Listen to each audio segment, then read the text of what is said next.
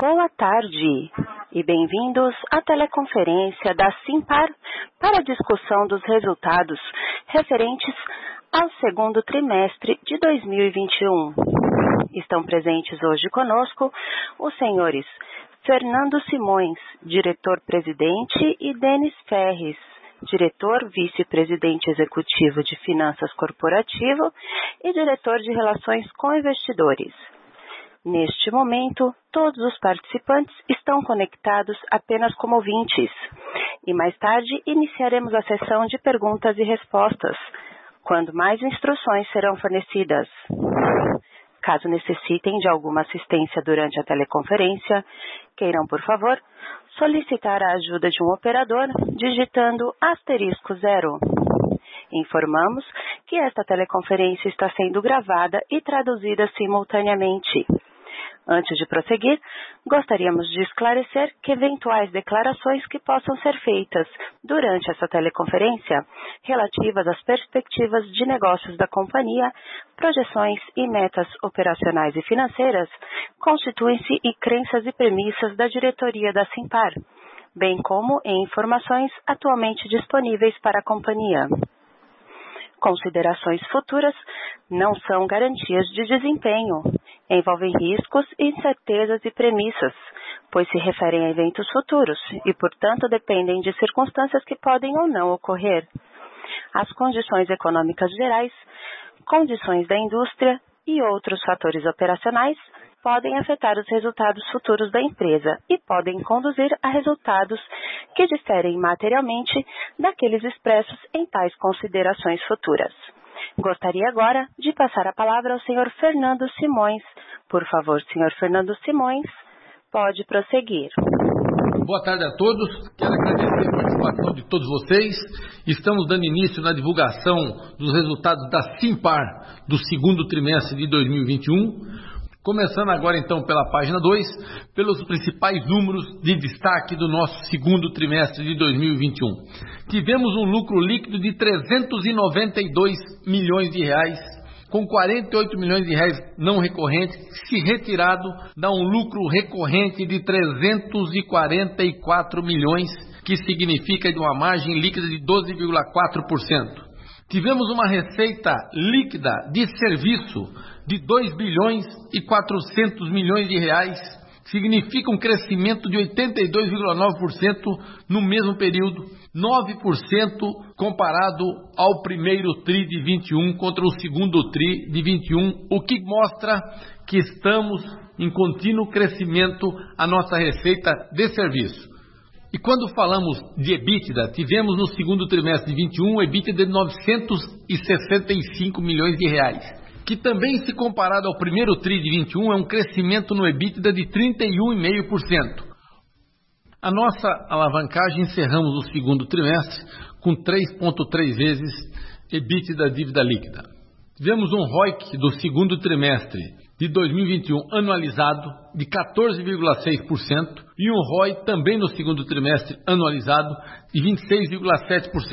Temos aqui embaixo alguns dos principais destaques estratégicos da Simpar no segundo trimestre de 21. A Simpar anunciou em junho o resgate total dos bondes que venceriam em 2024, que foram liquidados em julho. Alinhado com o nosso planejamento estratégico, alongamos o prazo médio de amortização de nossa dívida de 4,3 anos para 7,7 anos o prazo médio.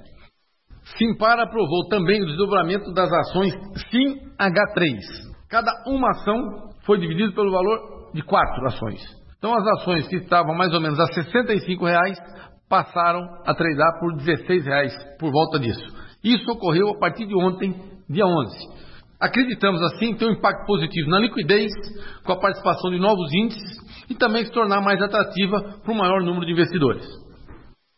Quando falamos de governança, a Simpar, pela terceira vez, deu aos acionistas minoritários o direito de analisar uma proposta de parte relacionada, avaliar e nós anunciamos que acompanharíamos a decisão dos minoritários. E foi aprovado por unanimidade, que foi a incorporação da CS Frota pela Movida. Esses são os números da Simpar consolidado, empresa que controla, conforme vocês podem ver aqui ainda na página 2, a JSL é a maior empresa de logística rodoviária do Brasil, a Movida, a Vamos, a CS Brasil, a Original, a rede de concessionárias de automóveis e a BBC, uma companhia de leasing e de conta digital dentro do nosso ecossistema. Passando então aqui para a página 3, falamos um pouco mais do crescimento e do histórico de transformação dos nossos números na página 3, quando comparado a 2019 contra o segundo trimestre LTM de 2021. Nós tivemos no segundo trimestre de 2021 LTM uma receita líquida de 1 bilhão e 22, sendo que a de serviço foi 8 bilhões 568 milhões de reais, que representa um crescimento de 23% na nossa receita líquida de serviço. Quando falamos do segundo trimestre de 2021 contra o segundo trimestre de 2020, nós tivemos uma receita de serviço de 2 bilhões 434 milhões de reais contra 1 bilhão e 331 no segundo TRI de 21, que significa um crescimento de 83% da nossa receita líquida. E se formos analisar o consolidado com a venda de ativo, 3 bilhões 149 no segundo trimestre, significa um crescimento de 43% sobre o segundo TRI de 21. Ainda na mesma página, tivemos no segundo trimestre de 21 um EBITDA de 965 milhões de reais contra um EBITDA de 470, que significa um crescimento de mais de 100%, segundo o TRI de 21 contra o segundo TRI de 2021, sendo que aumentou 4,3 pontos percentuais a margem. Então, conforme podemos analisar, ele tem aumentado de um ano para outro, mas o segundo TRI contra o segundo TRI do mesmo período, o desenvolvimento tem sido bastante forte. É o início de uma colheita de tudo aquilo que foi plantado e desenvolvido nos últimos anos e a capacidade de gestão da nossa equipe. E o EBIT, tivemos no segundo trimestre 723 milhões de reais, um crescimento de mais de 260%, sendo que uma margem de 29,7% no EBIT, que significa 14,8 pontos percentuais de aumento. E o lucro líquido apenas no segundo trimestre de 21 tivemos 391 milhões de reais de lucro líquido no segundo trimestre, que são 12,4% de margem sobre a nossa receita líquida. Aqui estão alguns dos principais números consolidados da nossa Hold Simpar, que controla seis companhias, todas elas com grande potencial de desenvolvimento, e melhorando as suas margens trimestre a trimestre, conforme pode ser analisado por vocês. Quero então agora passar a palavra ao Denis, que vai detalhar um pouco melhor os nossos principais números financeiros. Por favor, Denis. Obrigado, Fernando. Boa tarde a todos. Então, falando aqui do endividamento, primeiramente em bases consolidadas, a gente aproveita para informar que depois de toda a gestão de passivo realizada no primeiro semestre, a gente está com 7,7 anos de prazo médio da dívida líquida e com seis vezes a cobertura da dívida de curto prazo. Apresentamos um caixa robusto de 6,7 bilhões de reais, que é suficiente para cumprir todo o cronograma de dívida até praticamente a integralidade do ano de 2024. A dívida líquida consolidada do grupo ficou então ao final do segundo trimestre em 10,8 bilhões.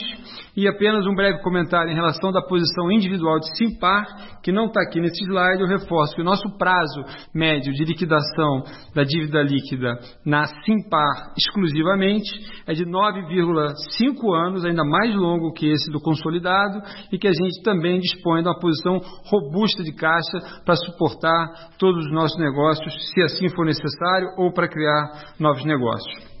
Passando então para a próxima página, a gente fala um pouco da alavancagem. Né? A gente apresentou nesse segundo trimestre uma alavancagem 3,3, que é uma redução de 0,2 em relação ao fechamento do ano de 2020, que foi 3,5. A gente reforça aqui o nosso compromisso, que a nossa meta é atingir um índice menor do que três vezes, mas isso lembrando que será atingido de forma gradual e que o compromisso ao final do ano de 21 que esse indicador seja igual ou menor ao fechamento do ano anterior, até que de forma gradual, como eu disse e repito, a gente chegue no indicador menor do que três vezes.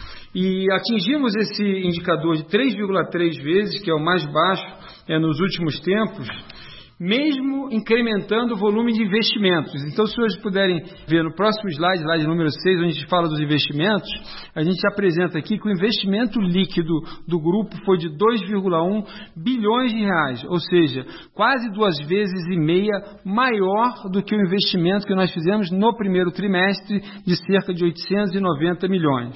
Né?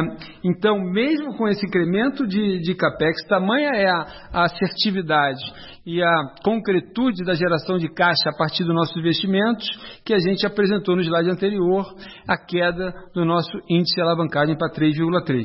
Falando um pouco mais sobre é a questão aqui do capex líquido, a gente traz aqui no canto direito é, o perfil das quais empresas foram as maiores consumidoras é, desse capex líquido. Então a gente tem a Movida liderando com 45%, seguido da Vamos com 34% e a CS Brasil com 16%. Lembrando que aqui ainda isso aqui é, é majoritariamente CS Frotas, que como a gente está representando ainda com base no segundo trimestre, não traz os efeitos da incorporação que aconteceu no mês de julho pela Movida vida. Tá? E é importante frisar para aqueles que nos ouvem do lado de crédito que 95% de toda a base de ativos do grupo se encontra livre de qualquer ônus.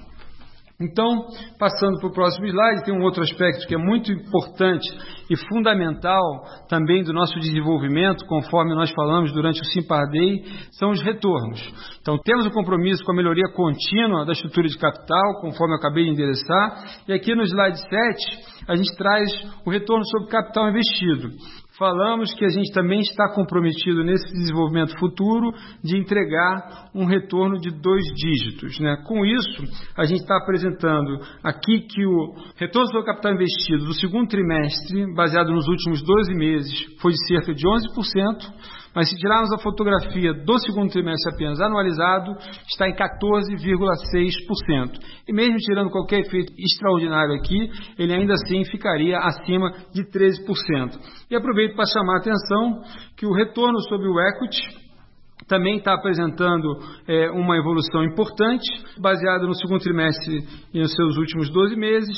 Ele entregou cerca de 27% de retorno sobre o equity e apenas no segundo trimestre anualizado, cerca de 37%. Isso aqui é um forte indicador que a companhia, o grupo, está operando em outro patamar é, de rentabilidade e nos faz acreditar que a gente vai entregar a continuidade e a melhoria dos resultados desse segundo trimestre é, é, nos próximos que virão. Então, gostaria de voltar a palavra para o Fernando. Fernando, por favor. Obrigado, Denis. Vou então agora, como presidente da Simpar, mas também como acionista, falar um pouco de cada empresa das nossas controladas. Não entrando tanto no detalhe é de cada companhia dos seus números, que nas principais companhias já divulgaram seus resultados nos últimos dias. Então, agora na página 8, onde tem a JSL, a maior empresa de logística rodoviária do Brasil, vocês podem ver que ela tem um crescimento orgânico, ela tem um aumento nas suas margens e desenvolvimento no lucro, no EBITDA e na receita bruta. E tem aqui, ainda não consolidado, mas para vocês fazerem uma reflexão, a consolidação dos números das empresas adquiridas. Então, quando a gente olha, teve uma receita de 5 bilhões e 200 milhões de reais, comparado com 3 bi 400 no segundo trimestre de 2021. E um EBITDA de 782 milhões de reais e um lucro líquido LTM de 254 milhões de reais, se considerados o M&A, lembrando que isso é um proforma. É importante salientar que a grande oportunidade da JSL de crescimento através de M&A, lembrando que mesmo com esses 5 bilhões e 200 milhões de reais, nós temos menos de 1,5% do market share do mercado.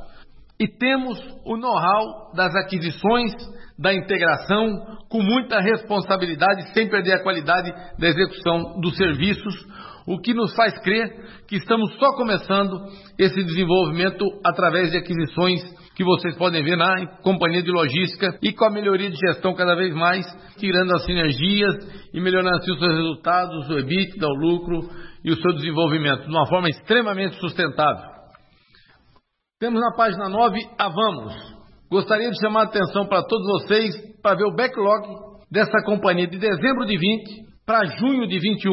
Tem mais de 64% de aumento na receita futura contratada, o que mostra a capacidade da equipe de se desenvolver, gerar negócio e os números dela, o lucro, o EBITDA de TRI sobre TRI, mostra a capacidade da execução operacional de implantar e a disponibilidade do ativo, o que mostra a capacidade de gestão e do seu planejamento estratégico que para ter esses ativos teve decisões extremamente importantes do Conselho e cumprida com excelência pela gestão no começo do ano passado.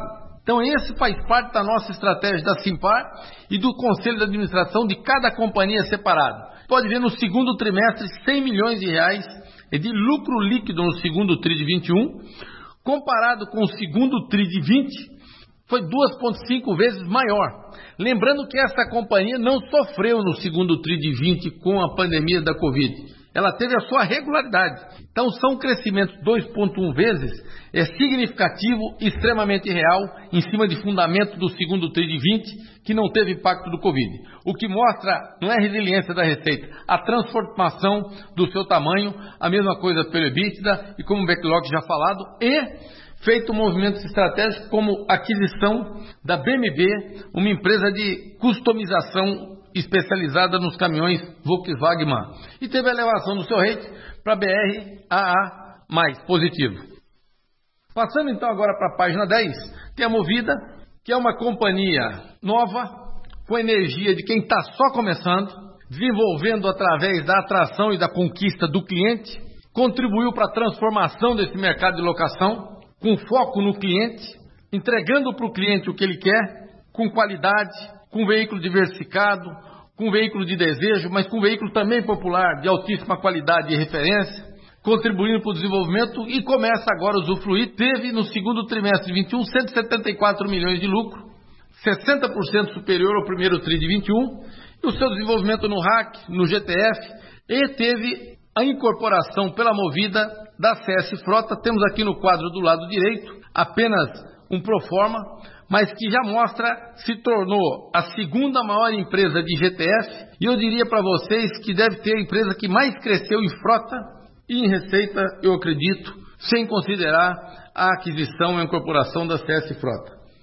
O que mostra também, mais uma vez, a sua capacidade de giro ativo, de compra e de gestão, estando com a infraestrutura pronta e entrando no novo ciclo de transformação, não só de tamanho, mas de resultado dos seus principais números. Agora, então, na página 11, falamos da CS Brasil. Quero apresentar para vocês a CS Brasil, a estrutura pré-transação, onde foi incorporada a CS Frota pela Movida. Então, aqui do lado esquerdo, vocês têm como é a CS Brasil até junho, antes da incorporação, Aqui tem o xizinho, onde está aqui CS Participações e CS Frota, que deixa de fazer parte da CS Brasil após a transação que foi aprovada por unanimidade pelos minoritários e nós controladores acompanhamos o minoritário conforme nosso compromisso com a governança. Então você tem aqui do lado direito ainda na página 11 como fica a estrutura após a transação. Você tem a companhia de transporte passageiro, sendo hoje um dos menores negócios nossos, e tem uma CS Holding, que tem o controle 100% da CS Transportes, que por sua vez tem hoje quatro negócios, sendo 49,75% do BRT de Sorocaba e tem outros três negócios ainda pré-operacionais, que são concessões que ganhamos há menos tempo, concessões Brookfield, ainda a ser operadas que é o terminal de Aratu 12, terminal 18 e a rodovia Transcerrados. E aqui vocês têm, ainda pro forma, o segundo trimestre de 21, anualizado, onde vocês têm a receita líquida e o EBITDA dessa nova estrutura controlada 100% pela Simpar, que é a CS Brasil, sem a CS Frotas, que passou então a ser da Movida. Então agora nós vamos para a página 12, onde vocês vão ver alguns dos principais números ainda antes da transação, ou seja, pré-incorporação pela movida. Tem aqui do lado esquerdo os principais números e a gente fala aqui dos principais destaques das concessões, por exemplo, a Transerrado, que é uma concessão que a nossa companhia é, venceu no segundo trimestre, um prazo de 30 anos, uma estrada de 275 quilômetros, a ser asfaltado por volta de 150, a estrada já existe, já é uma estrada com 50% já asfaltada, preparada e o resto de fácil obra, mas ainda ser asfaltado 150 quilômetros, essa concessão de 30 anos na Transerrado, onde está crescendo de uma forma significativa no estado do Piauí a operação do agronegócio. Temos aqui na página 13 um racional que a gente detalha um pouco mais qual é o nosso foco como Simpar para olhar os negócios de concessões. Tem que ser negócio que a vocação seja prestação de serviços, que a gente acha que possa agregar mais serviços, que contribua com a fidelização dos seus clientes e a geração de valor, melhorando também a nossa estrutura de capital e respeitando o retorno desejado por nós e por nossos acionistas. E aqui são, com mais detalhe um pouco, os quatro negócios que nós temos hoje e o que seriam os números dessas concessões após implantada e já na sua maturidade. São 370 milhões de reais de receita, são 180 milhões de reais de EBITDA, com 48% de margem, com lucro líquido de 83 milhões de reais, o que significa 22% de margem líquida. Quero aproveitar a oportunidade e dividir com vocês que temos sim olhado várias oportunidades de concessão, vamos continuar olhando, mas é importante deixar claro, respeitando a nossa estrutura de capital, ou seja, o nosso nível de alavancagem, com o nosso compromisso de trabalhar abaixo de três vezes, podendo em algum momento estar um pouco acima com a execução de algum projeto, mas buscando sempre a redução ano após ano dos nossos indicadores de dívida. Aqui na página 14, onde falamos da Original Veículos, que é uma rede de concessionárias de automóveis zero quilômetro, que vende também seminovos, pós-venda, da marca Volkswagen e Fiat. Tivemos lucro líquido recorde no segundo TRI de 21. Agora, em linha com o nosso planejamento estratégico, a Simpar, através da Original, pretende se transformar na maior companhia de comercialização de automóveis do Brasil. Faz parte do nosso plano estratégico e do nosso desenvolvimento. Passando então agora para a página 15, falamos da BBC Serviço Financeiro, uma companhia de lease e conta digital leasing que fazemos para os nossos ativos, para a venda de automóveis e caminhões para terceiro, para o varejo de uma forma geral, e a conta digital onde pagamos os fretes das nossas companhias de logística. Acreditamos que nos próximos meses, pelas últimas perguntas que nos foram feitas pelos questionários, que temos a chance de ser aprovada a transformação em banco, o qual transformaremos no banco dentro do nosso ecossistema, utilizando a nossa capacidade e a nossa vocação de fidelização ainda mais dos nossos clientes, nossos caminhoneiros e todos aqueles que se relacionam conosco, seja na compra de veículos, caminhões, na venda ou, no caso do caminhoneiro e nos motoristas de aplicativo que necessitem do microcrédito, o que através da nossa conta digital já iniciamos. Agora na página 16, falar um pouco do histórico da geração de valor, quero passar então a palavra ao Denis. Por favor, Denis. Obrigado, Fernando. É, nesse slide, a gente está tentando chamar a atenção dos senhores que o mercado é, demorou a reconhecer o valor daquilo que estava sendo construído dentro do grupo, exceto nas oportunidades quando a gente trouxe é, essas iniciativas para abertura de capital.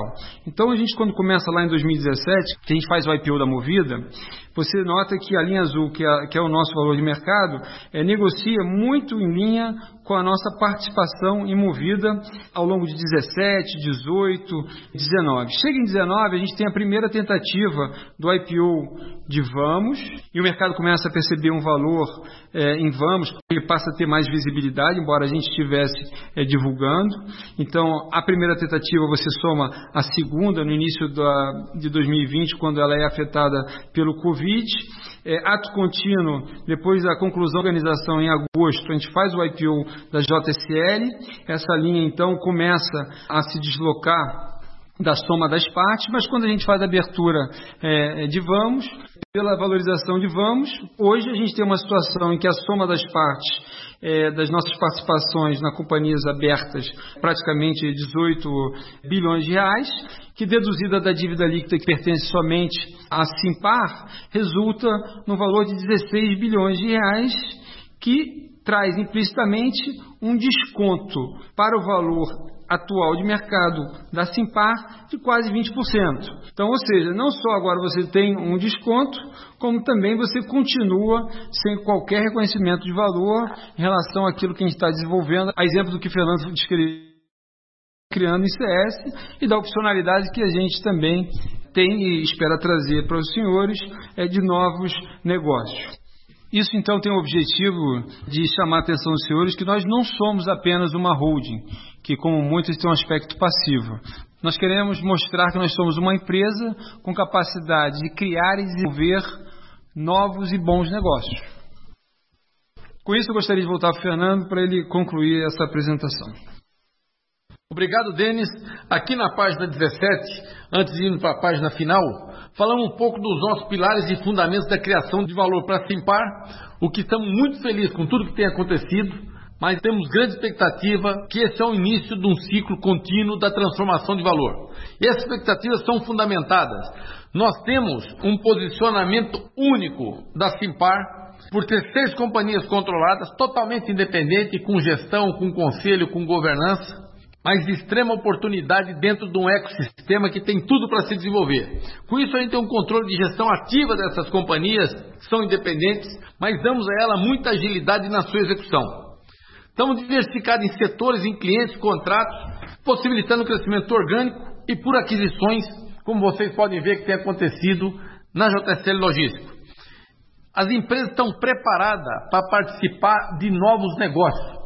Ou seja, nós não descartamos ter alguns outros negócios novos de concessões embaixo da CS Brasil, controlado por ela, mas também temos um sétimo negócio, um oitavo negócio. Isso desde que esteja em linha com o nosso planejamento estratégico, a melhoria da nossa estrutura de capital e dos nossos retornos, conforme o nosso compromisso com o nosso conselho de administração. Temos um quadro de gestores que eu diria para vocês muito mais que isso, muito mais que ser o dono do negócio. Somos realmente uma família. E temos colaboradores extremamente dedicados e orientados ao atendimento ao cliente, à melhoria da nossa gestão e à capacidade de desenvolvimento de uma forma sustentável. Eu diria para vocês que esse é o maior ativo que a nossa companhia tem. Isso é uma sincronia. Nós somos uma empresa com gente com mais de 20 anos de empresa, mas muita gente com menos de 50 anos de idade, com outros que estão chegando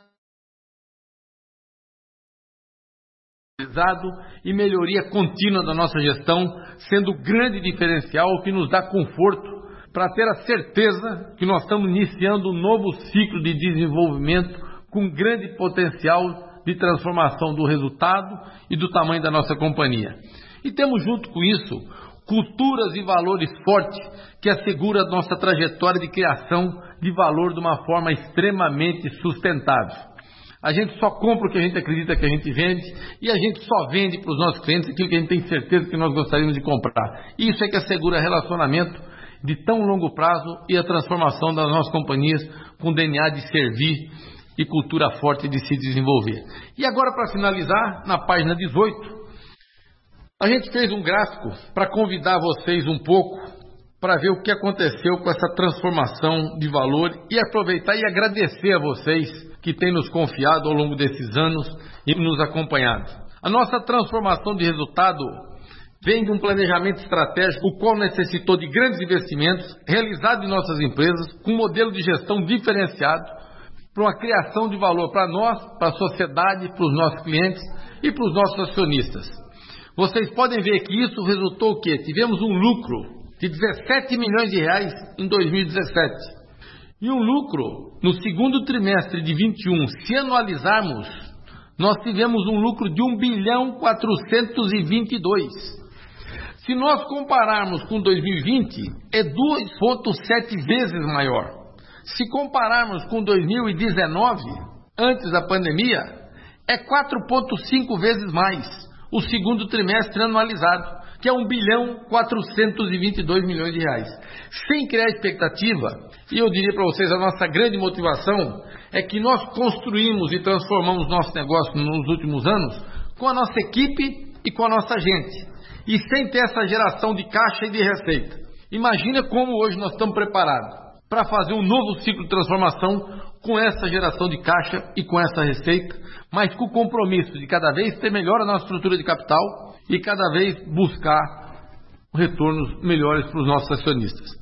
É assim que nós acreditamos que nós temos tudo para se desenvolver de uma forma extremamente diferenciada e alinhada com o nosso planejamento. Quero agradecer mais uma vez a participação de todos vocês e abrir agora para pergunta e resposta que a gente possa esclarecer as dúvidas que tenham ficado. Muito obrigado. Senhoras e senhores, iniciaremos agora a sessão de perguntas e respostas. Para fazer uma pergunta, por favor, digitem asterisco 1. Para retirar a pergunta da lista, digitem asterisco 2. E nossa primeira pergunta vem de Lucas Barbosa, Morgan Stanley. Na verdade, é Lucas Barbosa do Santander. É, boa tarde, Fernando Denis. Parabéns pelos resultados e também por todos os avanços que vocês entregaram agora no primeiro semestre. Eu tenho duas dúvidas. Eu vou fazer a primeira, depois eu espero vocês responderem. Eu faço a segunda. Mas a primeira é sobre eventuais transações de aumento de capital nas subsidiárias listadas da Simpar. É, a dúvida é a seguinte: caso vocês façam aumento de capital em alguma das subsidiárias listadas, a Simpar considera acompanhar ou pelo menos acompanhar parcialmente esse aumento de capital? É, qualquer cor que vocês puderem dar sobre isso ajudaria bastante. Obrigado. Lucas, boa tarde. Boa tarde, Lucas. Boa tarde a todos. É, Fernando está aqui falando. Deixa eu te falar o seguinte. É, a gente não descarta, como a gente tem dito, a Simpar ela tem uma das missões delas é direcionar, é controlar e suportar o crescimento e desenvolvimento das suas empresas controladas. Como a gente acha todos os nossos negócios, modesta parte, negócios extremamente diferenciados e todos eles com grande capacidade de transformação e de valor, acho que o lucro que nós estamos apresentando esse trimestre, que nós temos muita alegria e muita felicidade, mas nós com muita humildade também dizendo que é só o começo do início do retorno do novo ciclo. Agora, isso que você perguntou depende do momento, da nossa estratégia e de outras oportunidades que tenham em paralelo. Tá certo? Se a gente pode estar gerando mais valor, deixando outros fazerem o aporte, e nós usando recursos para outro tipo de investimento do que esse. Então nós vamos administrar isso junto com a nossa equipe, com o nosso conselho, baseado naquele momento, nas oportunidades e, e que nós teremos olhando dentro do nosso planejamento estratégico, Lucas. Perfeito, Fernando, ficou super claro, obrigado. E aí, se me permite uma segunda pergunta sobre Correios, o processo de privatização dos Correios avançou bem desde julho, né? O governo já está com uma agenda bem acelerada para o processo, falando de fazer o leilão, inclusive, em abril do ano que vem. Se vocês puderem falar um pouquinho sobre aonde a Simpar vê oportunidade na privatização dos Correios e também se a Simpar consideraria participar de um leilão através de uma joint venture com alguma outra empresa, talvez uma empresa de varejo, enfim, como que vocês imaginariam uma transação dessa. Eu agradeço, muito obrigado. Bom, é, Denis, só aproveitando aqui que essa sua pergunta, Lucas, também cobre uma pergunta que veio pela internet através do Breno. Então, Fernando, vou deixar você responder. É, Lucas e Breno, vamos lá. Nós, como a Road, temos olhado as oportunidades do negócio que estejam dentro do ecossistema, como a gente tem dito, que possa agregar valor a uma de nossas controladas, que tem algumas, algumas bases para a gente avaliar, é, que a gente tenha DNA, cultura e gente que contribua com a transformação e geração de valor dos negócios, que contribua com a melhoria da nossa estrutura de capital e que esteja dentro do nosso DNA. Então, te respondendo a pergunta, temos obrigação e vamos olhar o correio. É, esse é um ponto da resposta. Segundo, nós estamos abertos para fazer qualquer relação associativa que a gente entenda que a gente tenha liberdade de gestão e contribuição naquilo que a gente possa gerar valor. E a gente tem sim é, algumas conversas da maneira que a gente vai olhar, e estamos começando a olhar agora que o governo anunciou, agora realmente você começa a dar foco para isso. E com certeza, eu acho que a privatização dos Correios será bom para os Correios, será bom para o brasileiro, será bom para os clientes do Correio, e a gente, como brasileiro e empresário, torce que ela aconteça. E acredito que tem muito valor dentro do Correio e que possa ser retirado pela capilaridade que ele tem, pela estrutura que ele tem, é realmente uma geração de valor para o acionista, para a sociedade e para a sustentabilidade para o contínuo desenvolvimento dos negócios do Correio. E lembrando que lá dentro também deve ter, por tudo que ele presta, uma equipe fantástica que contribuirá muito quando você tem uma gestão privada que sai fora das amarras e dá liberdade e você tem a criatividade de serviço. Isso pode ser é, com algum estrangeiro, isso pode ser com algum fundo de investimento junto, isso pode ser com algum varejista, e pode ser nós ou pode ser qualquer um outro que venha a vencer esse leilão, não sei.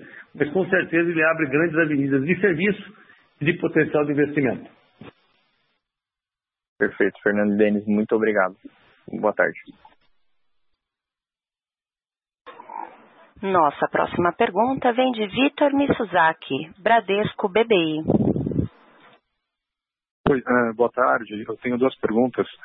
É, a, a, primeira, Fernando, você mencionou a questão da CS Brasil né, e, e o interesse de, de, expandir o portfólio de concessões. É, e olhando a, a, o que já tem marcado né, de, de leilão na B3, então né, tem leilão de, de portos, é, vai ter leilão de, de, rodovia e outros setores de infraestrutura. A, a, minha pergunta é se vocês, de repente, é, devem ou não participar do, do leilão de amanhã, é, e, e, pensando né, em, em, concessão de uma forma mais ampla, se tem outros setores, como de repente é, aeroportos ou, ou, até transmissão, é, se vocês estão, estão olhando. E a segunda pergunta, é, teve uma notícia recente, né, é, é, acho que no Valor Econômico, depois do estado da JSL, e, e mostrando que o, que o, grupo ainda tem interesse de, de repente, voltar a conversar com a Tegma. Então, a minha pergunta é se, se essas conversas já começaram ou, ou ainda não. Obrigado.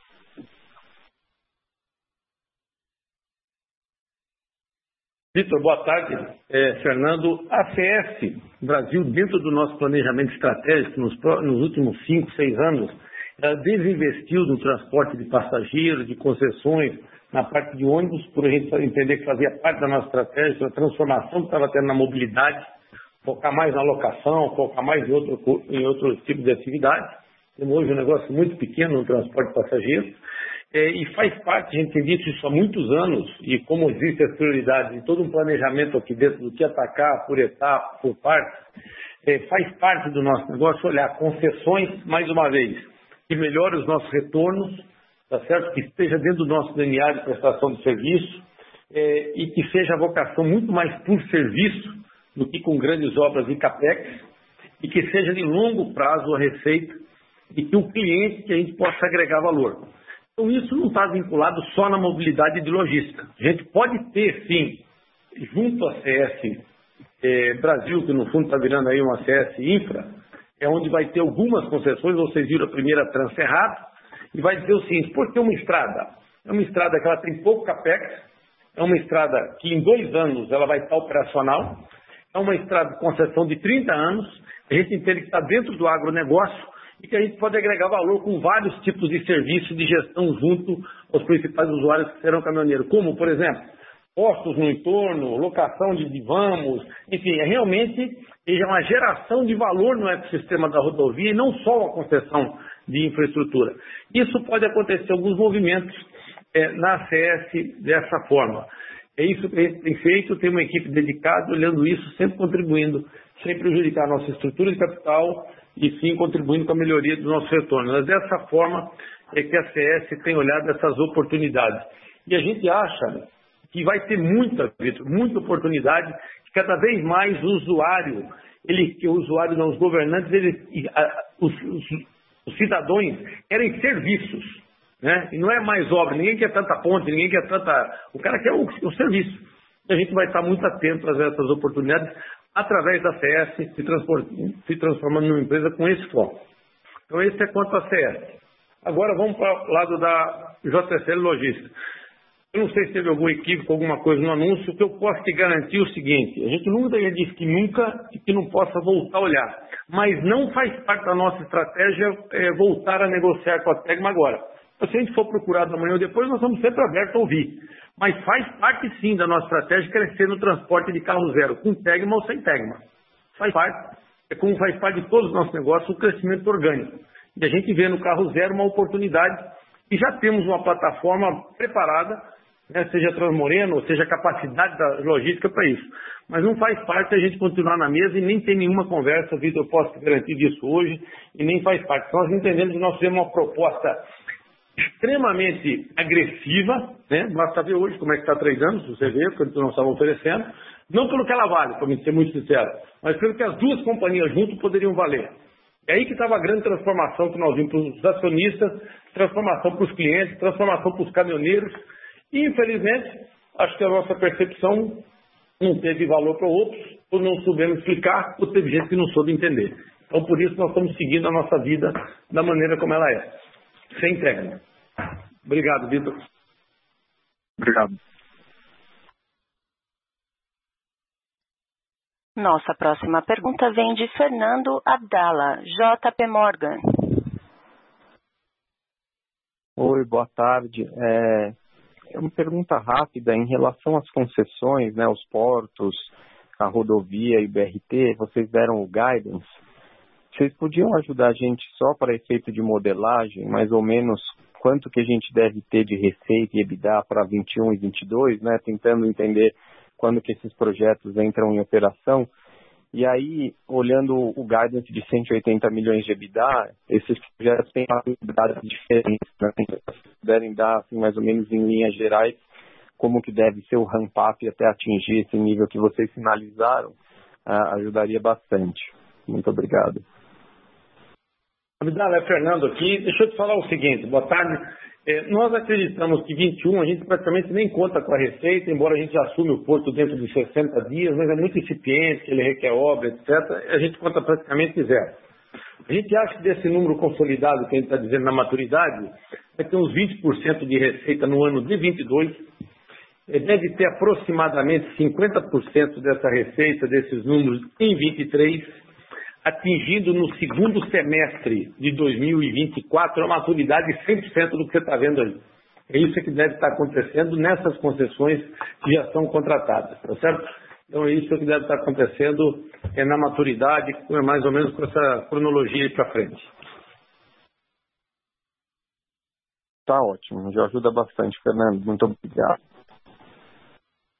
Obrigado. Aí tem realmente muita coisa para acontecer no espaço de tempo bastante curto. Você vê que é praticamente uma outra companhia totalmente independente, fora algumas outras oportunidades que pode ser transformacional e acontecer até antes da maturidade, algumas coisas já em operação que a gente tem olhado. Obrigado, boa tarde, Fernando.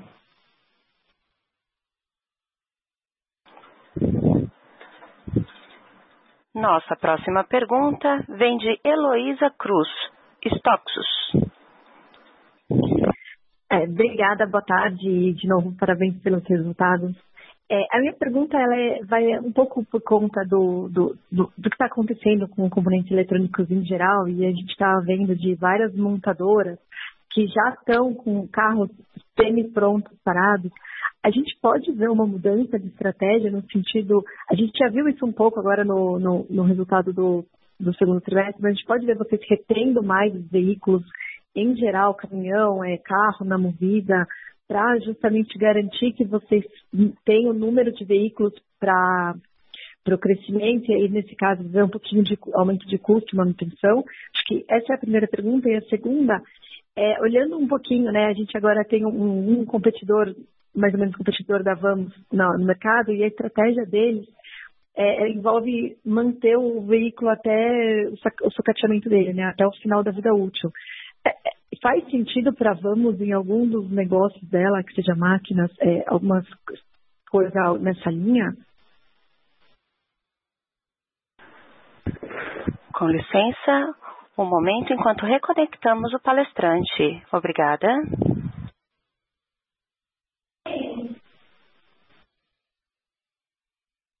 A linha principal caiu, nós estamos no backup. Você pode, por gentileza, repetir sua pergunta? Claro.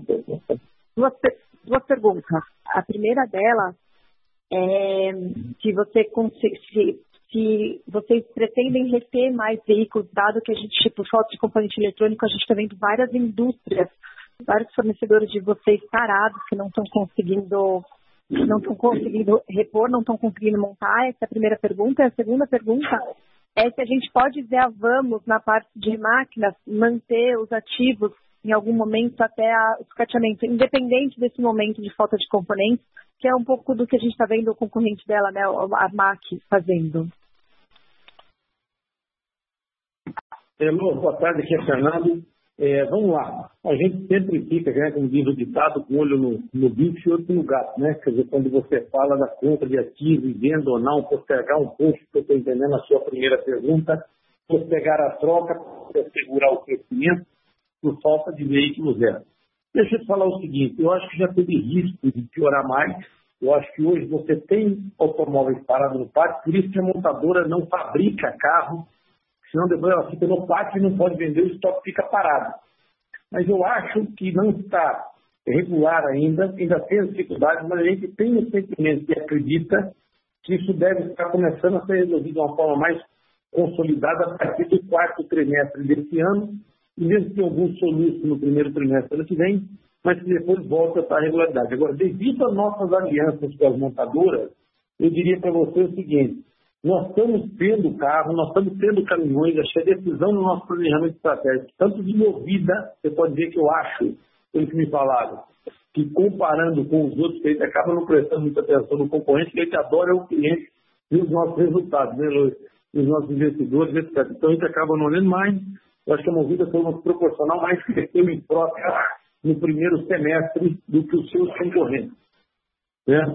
E isso vem muito de encontro com o nosso planejamento e a nossa programação antecipada de compra.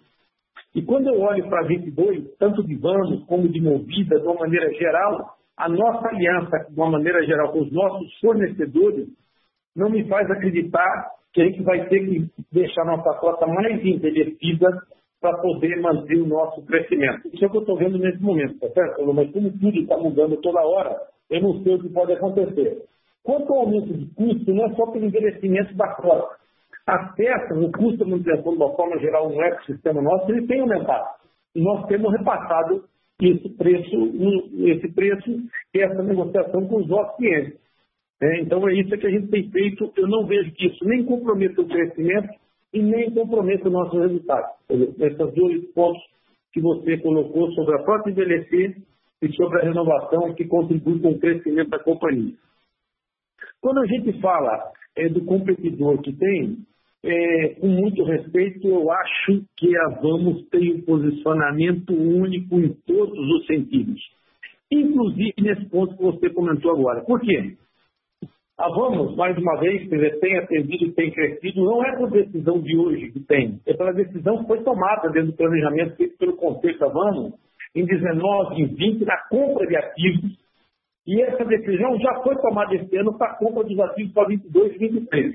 Então, além da Vamos ter disponibilidade dos ativos, ela tem uma rede de concessionária de caminhões, é, de máquinas que hoje no centro-oeste, de trator, você pode ver que está vindo o resultado também disso.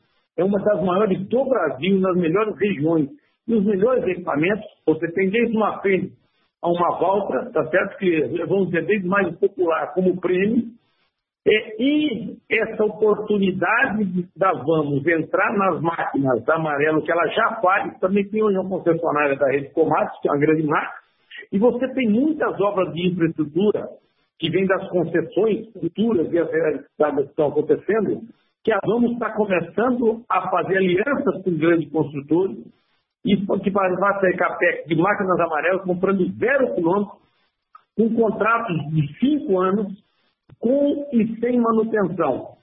Fazer parte de usar equipamento até ele sucatear lá na frente, é desculpa, isso nunca fez parte. Eu estou num negócio fazem, eu trabalho desde meus 14 anos há 44 anos, e levar a máquina no final, até o final da vida útil, ou o caminhão, desculpa, você gerar um problema para você e para o seu cliente.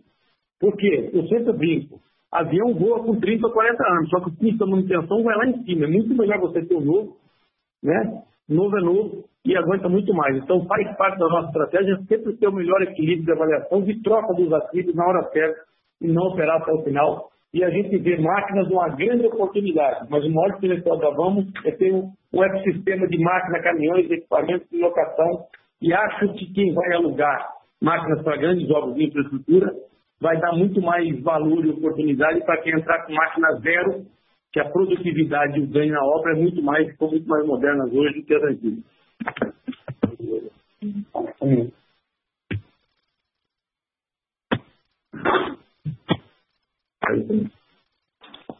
Nossa próxima pergunta vem de Fernanda Recchia, BTG Pactual. Fernanda, você pode esperar um segundinho que a gente vai voltar para a linha principal, por favor? Claro, combinado. Um segundo, por favor.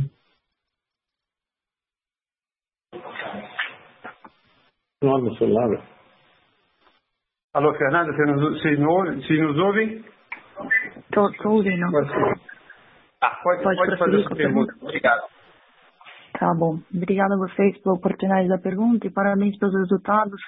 Eu tenho duas perguntas. A primeira, é, explorando um pouco esse gráfico aí que vocês mostraram de desempenho das, das ações das subsidiárias desde o IPO, eu queria entender o que é a estratégia de vocês com relação ao CS Brasil. A gente viu que tem uma valorização bem relevante, se a ideia também é fazer em breve um, um IPO da companhia, né? E se, e se for, se vocês têm alguma expectativa de time para que isso aconteça. E a segunda, explorando um pouquinho a incorporação da CS Frotas, é, o que, que vocês fizeram de sinergia mais imediata que daria para a gente conseguir ver alguma coisa ainda esse ano e se vocês puderem dar algum guidance de sinergia aí para o próximo ano para também ajudar a gente na modelagem. Obrigada. Fernanda, é Fernando que está falando, boa tarde. Vamos lá, quando a gente fala das, um pouco agora das oportunidades de concessão, e realmente a gente acha que a CS Brasil tem um potencial muito grande de ser uma é, consolidadora de várias oportunidades de concessões de longo prazo, com vocação e prestação de serviço, com retorno e geração de valor muito grande.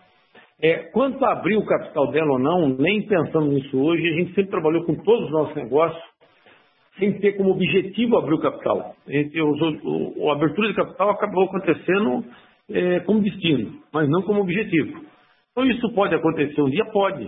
Dentro da transparência, temos sido procurados e não descartamos amanhã alguém entre correndo na CES Brasil com alguma operação grande que a gente possa fazer alguma concessão. Isso pode acontecer sim, mas não faz parte da nossa estratégia hoje. E sim, hoje faz parte da nossa estratégia transformar ela em uma companhia diferenciada, com vocação, com vários contratos de alta qualidade e de longo prazo e com retornos extremamente atrativos. Esse é que é o foco principal do desenvolvimento dela. E a sua pergunta quanto ao CES Frota, eu vou deixar aqui é, é, para o Denis, eu só gostaria de fazer um comentário com vocês. Eu acho que esse foi um movimento transformacional. Primeiro, se você for ver, a gente como Simpar, nós vendemos e dentro da governança anunciamos e acompanhamos os minoritários. Então, quem decidiu foram os minoritários que aprovaram por unanimidade, mostra a qualidade da operação. Vendemos por um valor que a gente, como Simpar, acha que ele foi justo, pode ser um pouco baixo ou não, mas justo né? E esse valor ainda não apareceu em nenhum lugar, acho que não sei se especificavam antes. Se a gente for ver o total, foi por 1 bilhão e 800. Se você descontar a dívida que foi levada, é 1 bilhão e 200. Ela não apareceu ainda no valor nem da Simpar, como entrada, como nem da Movida como transformação de valor.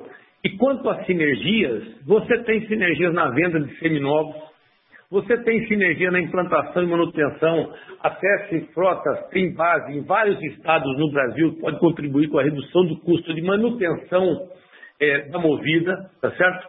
Você tem, a, a CS Frota compra um valor de frota com ticket médio muito mais alto, uns 30%, 40% do que o ticket médio da movida, o carro por carro. Isso significa o quê? Que uma montadora sempre gosta de vender um carro mais pesado quando vende mais leve. E a Movida vai passar a oferecer isso para a montadora, comprar carro mais pesado é, e carro mais leve para a Movida. Apesar de que eu falo é caminhonete, carro de ticket de 150, 200 mil reais. Então são várias as sinergias, a gente acha que num espaço curto de tempo, vamos pôr para 22, tá certo? Não, você vai ter aí uns 40 milhões de reais é, de ganhos da sinergia que essa operação pode trazer. Então você veja bem, sem considerar só o resultado que a CS Frota já dá, que tem sido crescente, é, sem fazer nenhuma sinergia. Com a sinergia você vai somar isso, a gente acredita, no mínimo uns 40 milhões de reais. É isso. Agora, da Guide é um negócio que a gente tem como princípio não fazer, né, Fernando? E vou deixar aqui passar a palavra é, para o Denis, se ele tem algum comentário a fazer. Fernando, o Fernando aqui já fez um resumo, eu só queria é, chamar a atenção, né, ele já, já citou, já quantificou, que durante esse processo a gente mencionou que, que haveria né, potencialmente uma melhora do perfil de crédito da companhia. E a gente já teve a confirmação disso, né? Quando a S&P elevou o rating da Movida em moeda, em, em moeda estrangeira e em moeda local, né? Moeda estrangeira foi elevada em escala global para duplo B-, ela estava com um B+, e, e a escala local foi para um, um duplo A+. Então, isso aí já concretiza aquilo que a gente tinha indicado, né? achava que qualquer um faria leitura é, melhor do crédito, dada a estabilidade do fluxo de caixa da CS, comprovada durante o Covid, e agora tivemos aqui mais, uma, mais um movimento ratificando isso através da elevação do rating feito pela S&P, tá bom? Perfeito, muito obrigada, pessoal. Nossa próxima pergunta vem da web e será anunciada pelo CFO Denis. Por favor, pode prosseguir. Obrigado. Então, eu estou lendo uma, uma, duas perguntas que vêm da Thaís, de Itaú BBA. É, começando com a primeira, é a seguinte. Como vocês enxergam as tratativas de IPO de outras companhias de logística? Como a JCL enxerga esse movimento da concorrência eventualmente mais capitalizado. É mesmo o mercado sendo grande e fragmentado. É, Fernando, é, eu acredito muito, Thaís, que a gente tem que estar de olho sempre no cliente, no potencial, no nosso desenvolvimento. A gente olha o concorrente, mas sem se distrair com ele. Agora, nesse caso, quanto mais empresas estiverem listadas, quanto mais empresas tiverem governança, e trabalharem e se desenvolverem, a gente acha que isso gera valor para o setor de uma forma geral, gera comparáveis a curto, médio e longo prazo. Então a gente acha que isso é muito bom e muito interessante para o setor, para os nossos clientes, para os investidores poderem acompanhar e ter comparáveis e para o setor desenvolver. E mais uma vez, falando da fragmentação, é importante lembrar é, a JSL Logística tinha 3 bilhões de reais de receita. O que ela fez nos últimos 12 meses foi para 5 bilhões e 200 se você só consolidar as aquisições. E esses 5 bilhões e 200 de receita, ela é a maior empresa de logística rodoviária disparada do Brasil. Acho que deve ser hoje quase três vezes maior, mas com certeza mais de duas vezes e meia a segunda colocada. Mesmo assim, a gente tem menos de 1,5% do market share. Então, isso significa o seguinte: quanto mais empresa do capital, mais consolidar, é, isso é melhor, mas ainda vai estar muito fragmentado na próxima década, eu diria para você. Então, muito obrigado pela sua pergunta. Acho que tem mais uma segunda pergunta. Vamos, vamos à segunda pergunta. Sobre CS Brasil, vocês também considerariam participar de virtuais leilões com parceiros ou essa parceria seria mais no âmbito dos Correios? Não, vocês podem ver um exemplo, é o BRT nosso de Sorocaba, que nós já temos uma sócia no BRT de Sorocaba. Então a gente tem, uma, tem sócios no Transerrado, também ganhamos com sócios, onde, se eu não me engano, nós temos um percentual de 65%, e os outros sócios terão 35%. Então nós não descartamos, estamos abertos assim a conversar e fazer operações, é, consórcios, é, é, coisas associativas que gerem valor é para a nossa companhia e, lógico, para a companhia dos nossos sócios também. Ok. É, temos mais perguntas da internet, vou então dar continuidade aqui. É, a próxima pergunta vem do Rafael Jordano. Já antecipo, Rafael, não sei se a gente entendeu direito aqui a sua pergunta, mas vou, vou, vou falar aqui. CS ou Movida tem planos para entrar na administração pública prestando serviços de mobilidade? Vamos lá, Rafael, eu não entendi aqui, vamos lá. Se for alguma coisa que você possa pensar, eu não sei se nós estamos falando nisso, quer dizer, em transporte público, seja através de ônibus ou do trem ou de qualquer coisa desse tipo, esse, mais uma vez, eu acho que é um grande diferencial nosso. O nosso ecossistema está preparado para fazer isso, analisar essas oportunidades através da CES Brasil, que é quem está ficando com oportunidade de concessões de longo prazo dentro do nosso foco de negócio. E isso não deixa de ser alguma oportunidade para a gente olhar, para saber que nós participamos da linha 5 do metrô uns três anos atrás, mas por não entender que fazia parte, nem que os retornos estavam atrativos e frente aos riscos, desalinhado com o nosso planejamento, não participamos da linha 8 e 9 do trem que teve há pouco tempo. Isso vai ser sempre feito pela CES Brasil. A movida, se for aluguel de automóvel, agora com acesso para frota, ela passa então a ter essa visão como uma grande oportunidade que pode acontecer. Quanto melhorar mais a administração pública, mais terceirização de frota vai fazer, da mesma maneira que vai acontecer na iniciativa privada. Quanto mais conta faz, mais é o potencial eh, de locação de automóvel na iniciativa privada e na pública não ser diferente, a movida vai usufruir disso. Bom, nós temos mais uma aqui na internet, é, John Wine. É o seguinte, como o aumento de juros pode afetar a estrutura de capital no curto e médio prazo podem frear a queda da alavancagem visando o crescimento? É, John Denis, eu vou, é, obrigado pela pergunta, eu vou aproveitar até para enfatizar o nosso compromisso. É, quando a gente olha a alavancagem de 3,3 é, nesse trimestre, a gente veio de uma alavancagem no final do ano de 3,5 no primeiro trimestre fez 3,7 e agora ela caiu. A gente não quer é, dar um, um guidance é, para vocês acharem que o nosso objetivo de três vezes vai acontecer do dia para a noite, até porque todos os nossos negócios têm uma, uma grande é, potencial de desenvolvimento, de crescimento. Dito isso, a gente está sim comprometido para que o final de cada ano seja igual ou menor ao final do ano anterior. Ou seja, se eu terminei o ano de 2020 com 3,5, a gente vai olhar e vai cuidar em todos os movimentos que a gente esteja fazendo para que esse número seja igual ou menor e esse e alcançar o número de três vezes acontecerá de forma gradual. Então a gente vai continuar desenvolvendo a companhia e mantendo esse compromisso. Flutuação de, de taxa de juros ah, é, tem sido a, a, nossa vida ao longo de 65 anos, a gente já convive com isso, a gente faz a nossa precificação olhando sempre a curva futura. Em termos do, do custo médio ponderado de capital que a gente usa, a oscilação, é, olhando, por exemplo, de junho para cá, foi apenas é, de 100 basis points dentro do nosso critério aqui. Então isso não, não nos afeta. E lembrando que a gente está operando em outro patamar de retorno. A gente tem entregue a melhoria do operacional dos nossos negócios, que cria ainda mais folga para que a gente continue fazendo o nosso desenvolvimento. Ok? Então acho que essa é a última pergunta da internet. E só completando isso que o Denis comentou, Joe, que eu acho que eu gostaria de contribuir que vocês fizessem uma reflexão, aí vale para todo mundo de uma forma geral, com muita humildade, os juros que teve a variação de 2014, 15, 16, 17, eu acho que nós aqui no Brasil nunca vimos uma volatilidade dessa. Nós estávamos construindo grande parte das nossas operações e investindo. Hoje nós estamos com ela feita, construída, iniciando a colheita do fruto de tudo que foi plantado. Então eu não vejo nenhum nada no mercado, nenhuma curva de juros que coloque em risco o nosso contínuo desenvolvimento, a geração de lucro, independente do que aconteça com os juros. E um outro ponto que eu gostaria que vocês fizessem uma reflexão é que todo o dinheiro captado pela nossa empresa só está num lugar. O 90% dele está lá, é em compra de ativo.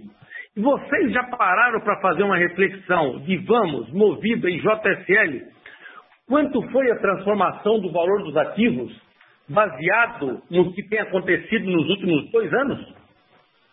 Aí eu diria para você o seguinte, ah, mas isso vai refletir na depreciação. Nós ainda estamos sendo conservador na nossa depreciação.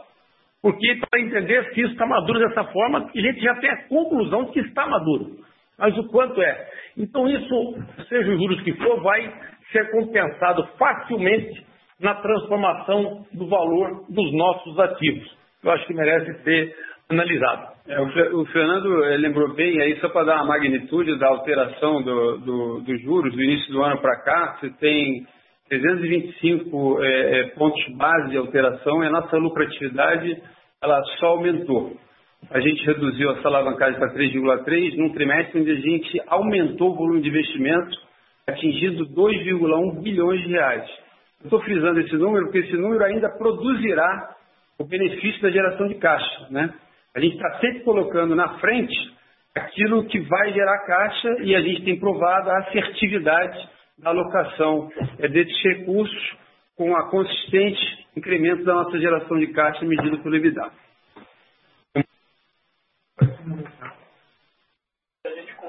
Com licença, não havendo mais perguntas, gostaria de passar a palavra ao senhor Fernando Simões para suas considerações finais. Por favor, senhor Fernando Simões, pode prosseguir. Gente, indo para o encerramento aqui, eu gostaria de deixar uma mensagem para vocês, agora muito mais, não só como presidente da Simpar, é, mas como acionista também. É, o que nos leva a acreditar, embora a gente tenha muita felicidade de estar com um lucro de mais de 390 milhões de reais, se for tirar o não recorrente, são aí mais de 340 milhões de reais no segundo trimestre. Se você ver a transformação dos números de EBITDA, etc., mas o que nos leva a acreditar os fundamentos que esse lucro, que esse retorno está só começando, vocês têm uma JSL que com todas as aquisições, por mais que não esteja consolidado, que vocês façam a conta do consolidado, ele não está analisado com as aquisições, com tudo que foi feito nos últimos 12 meses. Eu acredito que pelo portfólio que tem de M&A, pode acontecer o mesmo movimento nos próximos 12 meses. Então vocês imaginam que através de M&A, aonde isso pode ir a receita, o lucro e o EBITDA. Quando você fala da Movida, o melhor resultado que tem acontecido, as metas e objetivos dados pelo Conselho para os gestores da Movida é um crescimento orgânico transformacional. É uma companhia que hoje ela está construída para usufruir da sua base operacional e fazer essa transformação. Quando você vai para Vamos, ela tem um posicionamento modesta parte, com muita unidade, único, é nas concessionárias, é no aluguel de máquina, caminhões, equipamento, ativo comprado, seu histórico para renovação, enfim. Eu diria para vocês que ela, embora tenha surpreendido, entregado ao mercado, no nosso planejamento, a gente sabe e tem a certeza que também pelo direcionamento do Conselho, ela está só começando.